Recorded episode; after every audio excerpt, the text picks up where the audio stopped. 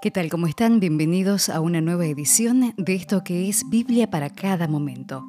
Ingresamos a nuestro episodio número 15, nuestro episodio número 15 de Biblia para cada momento donde hacemos referencia a pedidos del Señor, confiar en Él y tener la certeza de que haciendo un pedido honesto, sabio, de corazón, el Padre tiene la autoridad para concedernos todo lo que le pidamos. Y esto es lo que dice Juan, capítulo 14, desde el versículo 8 hasta el versículo 14. ¿Llevo tanto tiempo con ustedes y aún no me conoces, Felipe?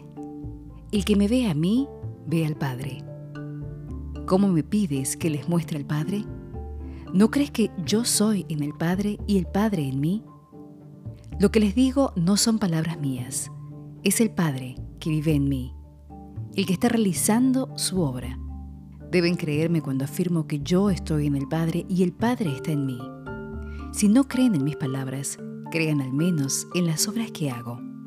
Les aseguro que el que cree en mí hará también las obras que yo hago, e incluso otras mayores, porque yo me voy al Padre.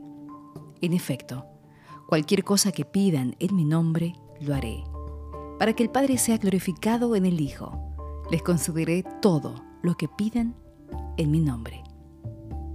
Así compartíamos junto a ustedes Juan 14, desde el versículo 8 hasta el versículo 14.